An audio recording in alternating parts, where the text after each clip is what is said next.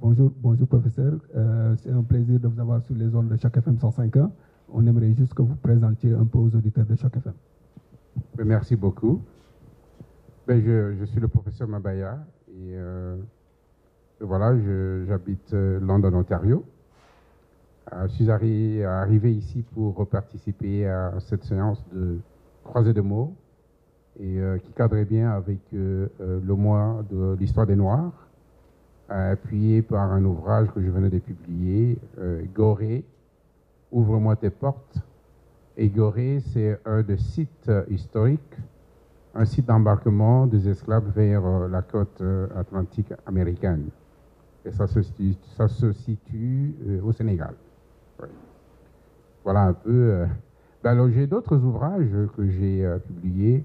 Le plus récent, c'est une autobiographie qui s'intitule euh, un périple miraculeux de Ndobo en République démocratique du Congo à Toronto au Canada. Eh le périple miraculeux euh, relate euh, mon histoire personnelle depuis ma jeunesse jusqu'à 66 ans, quand j'ai terminé, commencé à écrire et terminer le livre. Et là-dedans, je, je mets l'accent sur les événements essentiels qui ont marqué ma vie, euh, et les événements, euh, ces événements ont été heureux et parfois malheureux aussi. Tout est relaté là-dedans. Alors, j'ai fait une synthèse de tout ce que euh, j'ai remarqué comme événement heureux en disant que cela était arrivé par la grâce de Dieu. Et j'ai écrit un deuxième ouvrage qui s'intitule Sur le pas de Jésus, témoignage et exhortation. Donc cet ouvrage-là a deux parties. Témoignage c'est en quelque sorte un résumé du premier livre. Et puis exhortation, c'est une invitation à chacun de pouvoir visiter sa propre vie en regardant les, euh, différents événements qui se sont déroulés dans, sa vie et, euh, puis euh, y réfléchir. J'ai aussi une pièce de théâtre en, développement où je, je trace un peu l'histoire d'un jeune immigrant noir francophone qui arrive dans un pays réputé bilingue, qui trouve que son français qu'il a appris à l'école avec fierté est relégué euh, en, second, en, seconde place, en fait. Parce qu'il a choisi d'aller à London, Ontario, qui est majoritairement anglophone. Et ensuite, il y a euh, un roman, euh, un roman de fiction, 25% réalité et 75% fiction, qui est sous presse et le roman s'intitule L'hôpital, euh, le manuscrit de mon père. Et enfin, cette dernière publication que je viens de faire, Gorée, ouvre-moi tes portes. Euh, cette publication m'a été inspirée par cette invitation d'ailleurs à participer à la croisée des mots sur le mois de l'histoire des Noirs. Euh, écrire, on sait que ce n'est pas facile du tout.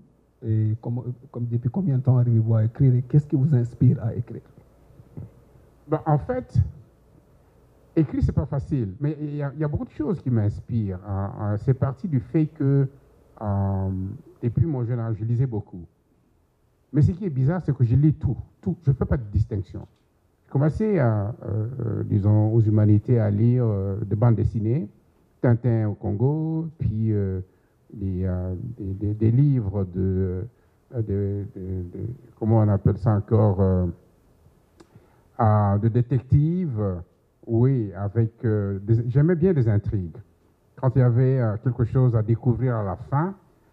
Et puis, euh, le fait de participer au théâtre aussi. Tout ça a mis en moi, bien que j'ai fait les, sciences, vraiment une passion pour, pour la littérature.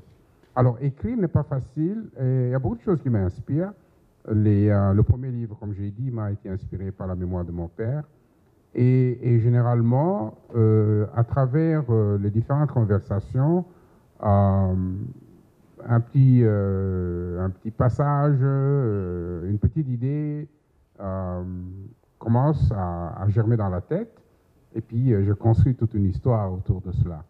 Et, donc, je dirais même qu'il y a beaucoup de choses qui m'inspirent. Généralement, la solitude m'inspire beaucoup c'est qu'il y a une nouvelle génération africaine qui écrit beaucoup de livres. On en voit beaucoup aussi au Canada, ceux qui n'ont jamais, quand même, qui sont nés à l'extérieur de, l'Afrique. on voit suite une nouvelle génération qui s'affirme de plus en plus. On en a souvent qui viennent nous voir sur, les, euh, sur chaque FM. Comment cette nouvelle génération peut suivre vos traces et pouvoir être beaucoup plus à définir ou à imposer la littérature africaine? Mais c'est comme je disais tout à l'heure que euh, effectivement nous avons besoin de références et euh, il faudra beaucoup d'interactions. Par exemple, une séance comme celle-ci euh, où euh, on verrait beaucoup de jeunes participer. Ça, ça inspirerait beaucoup. Et, euh, je pense que ces jeunes-là ont aussi besoin d'encadrement et de, participer au salon de livres, de participer, par exemple, aussi à, certaines activités théâtrales. Oui, et, tout ça peut beaucoup inspirer les jeunes. Mais surtout, en fait, ne pas couper le pont entre les jeunes et, et le vieux, si je peux ainsi m'exprimer.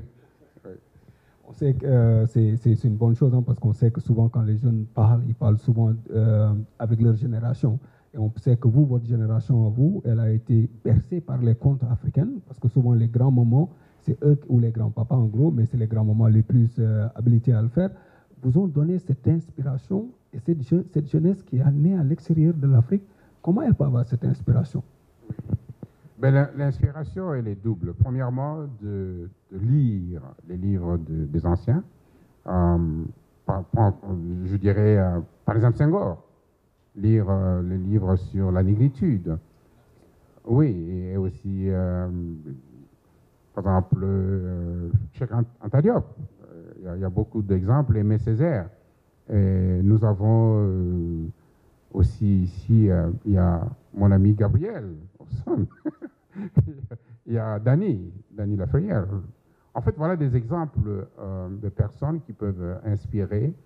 Euh, mais l'invitation, pour bien répondre à votre question, c'est de, lire, d'être en contact avec euh, ceux qui ont eu une autre expérience, qui ont vécu en Afrique euh, ou qui ont vécu ailleurs.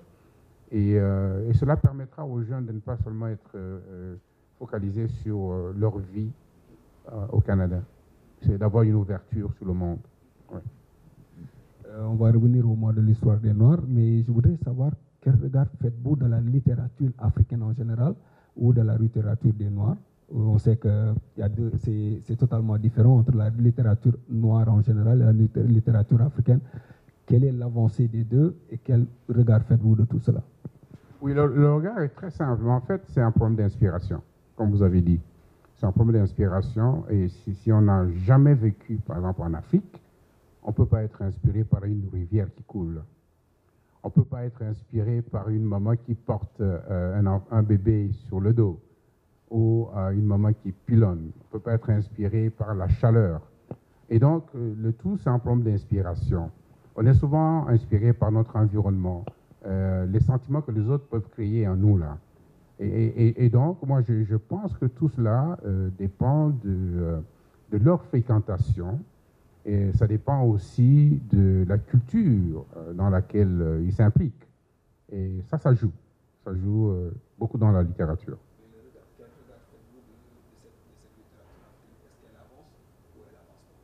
La littérature africaine avance. Elle avance parce que il y a beaucoup de livres qui sont publiés, euh, surtout, euh, il, faut, voir, euh, ça dépend de la langue utilisée. dans la, francophonie, il y a beaucoup, beaucoup d'ouvrages qui sont publiés. Et moi, quand je regarde les catalogues de, des éditeurs français, je vois qu'il y a beaucoup. Je prends par exemple l'Armatan. L'Armatan a créé des succursales dans plusieurs pays d'Afrique. Et quand vous regardez son répertoire, il y a beaucoup, beaucoup, beaucoup de publications, mais en tout cas dans tout le domaine. Oui, donc le, regard est que euh, la littérature africaine avance.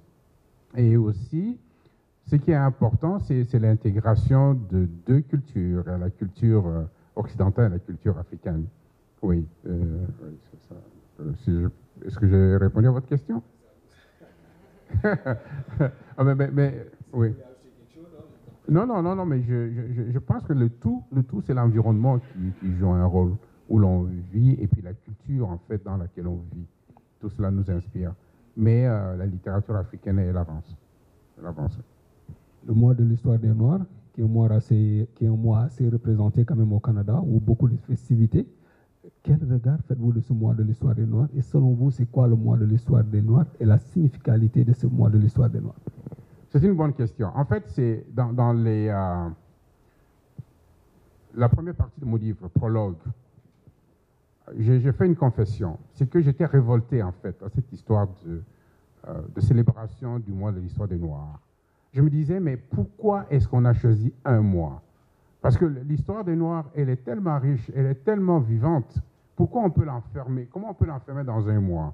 Et je pensais plutôt que ça devait se vivre euh, toute l'année, chaque jour, chaque seconde. J'étais un peu révolté. Euh, je n'y participais pas, c'est une confession.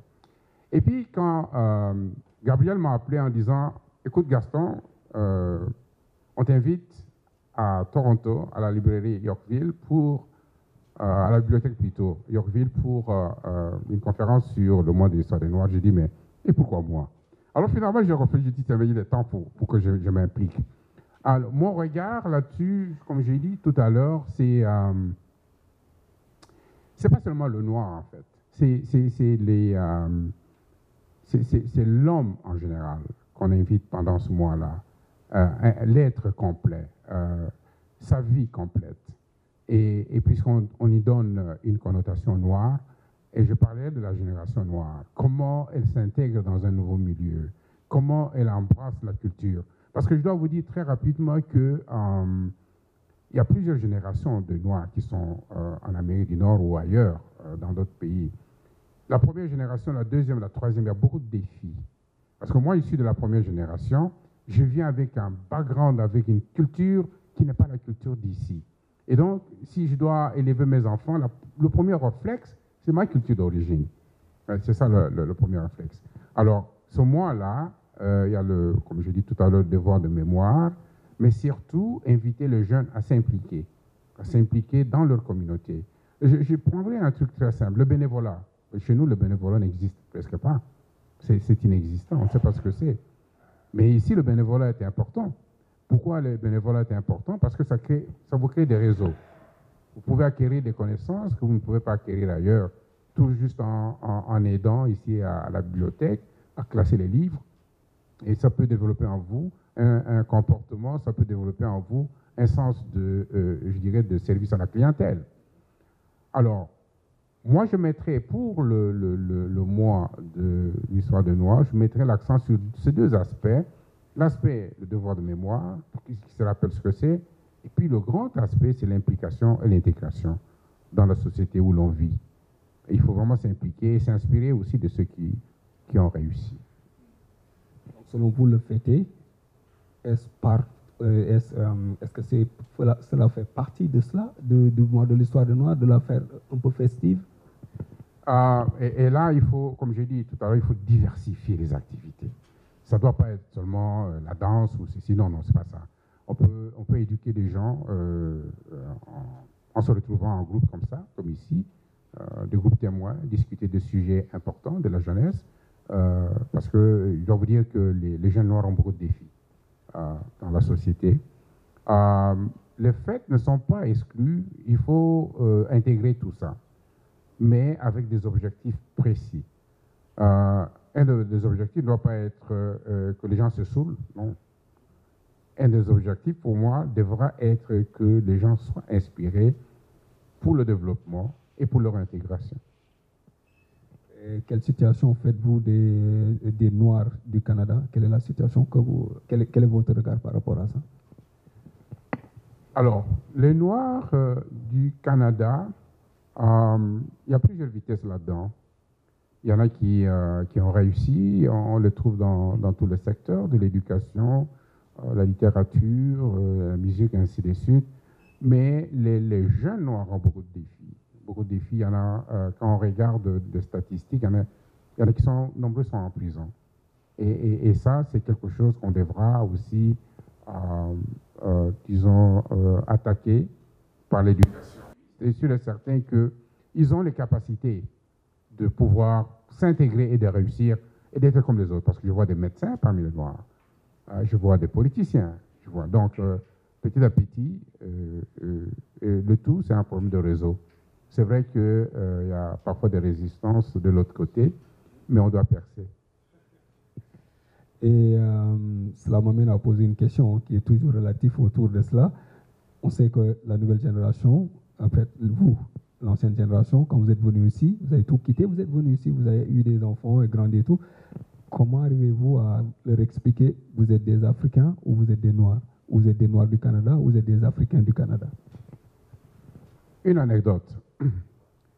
Je suivais euh, une émission euh, il y a deux ans. L'émission passe sur euh, TV5. On n'est pas couché. Alors, il y a un artiste noir qui a épousé une blanche. Et Barack Obama, c'est ça, Barack Obama, c'est ça, hein? Oui, venait d'être, euh, disons, voté. Et ce monsieur, son fils et son épouse suivaient à la télévision. Alors l'enfant était sidéré qu'on dise que on vient d'élire le premier président noir. Alors, lui, métis, hein, il regarde son père et dit, mais pourquoi est-ce qu'on l'appelle noir? Son père avait difficile à expliquer. Il dit, mais l'enfant qui dit, mais il est métis, il a 50%, 50%. Il pouvait autant aussi être appelé blanc. Et pourquoi on l'appelle noir Son père n'a pas eu de réponse. Son père n'a pas eu de réponse. Alors, vous voyez, c'est euh, une question euh, très difficile. très difficile. Très difficile. Donc, l'éducation, moi, en tout et pour tout, l'éducation doit passer par, euh, disons, l'intégration.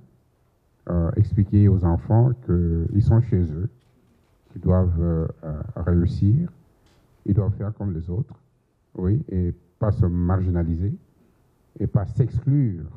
Il faut s'intégrer. Il faut s'encourager comme ça. Parce que ce n'est pas une question facile.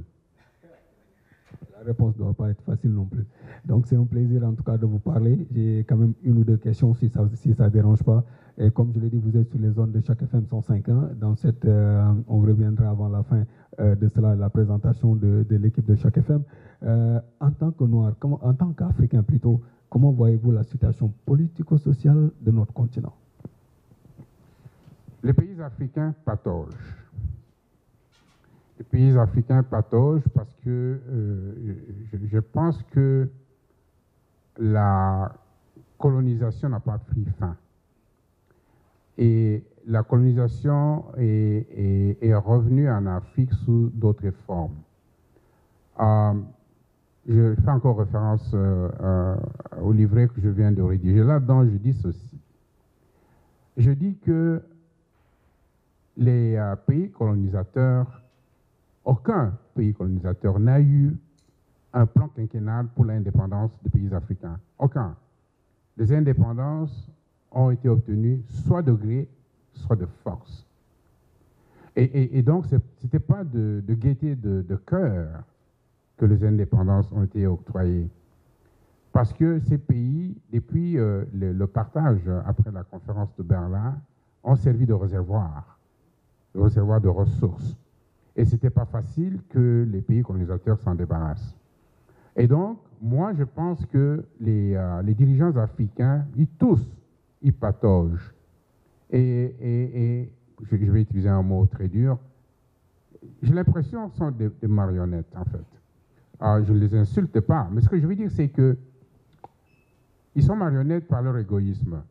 Ils ne pensent pas au développement de leur pays, de la population. Ils pensent surtout à eux-mêmes. Et quand ils ont rempli des poches, ils ne veulent pas quitter le pouvoir, ils restent. Ils restent. Et, ça, c'est un mal. Dernièrement, on venait de suivre en Guinée, le, président guinéen, c'est un grand intellectuel. Hein? Oui, Hein, Alpha Condé, c'est un, grand intellectuel, c'était un, homme qui luttait pour l'indépendance de son pays, pour le développement. Maintenant, il veut briguer il veut changer la constitution pour briguer un troisième mandat. Et, donc, c'est cet esprit qui s'est perpétué en Afrique. Pas libéré. On ne peut pas faire la grève comme ici. Là, il y a un ami qui devait venir me voir la semaine prochaine, ne peut pas venir de Québec, tout simplement, parce qu'il y, a, y a grève et les chemins de fer sont bloqués. Ça, tu ne ferais pas en Afrique. Tu ne peux pas. On te tue. Et, donc, il y, a, il vraiment un grand effort à faire. Donc, ça, c'est mon regard. Hein. C'est mon regard. Et je pense que la nouvelle génération, les jeunes, ont ce devoir euh, de pouvoir euh, euh, réfléchir profondément pour le développement du continent africain. les Occidentaux devraient faire en sorte que ce pays-là se développe.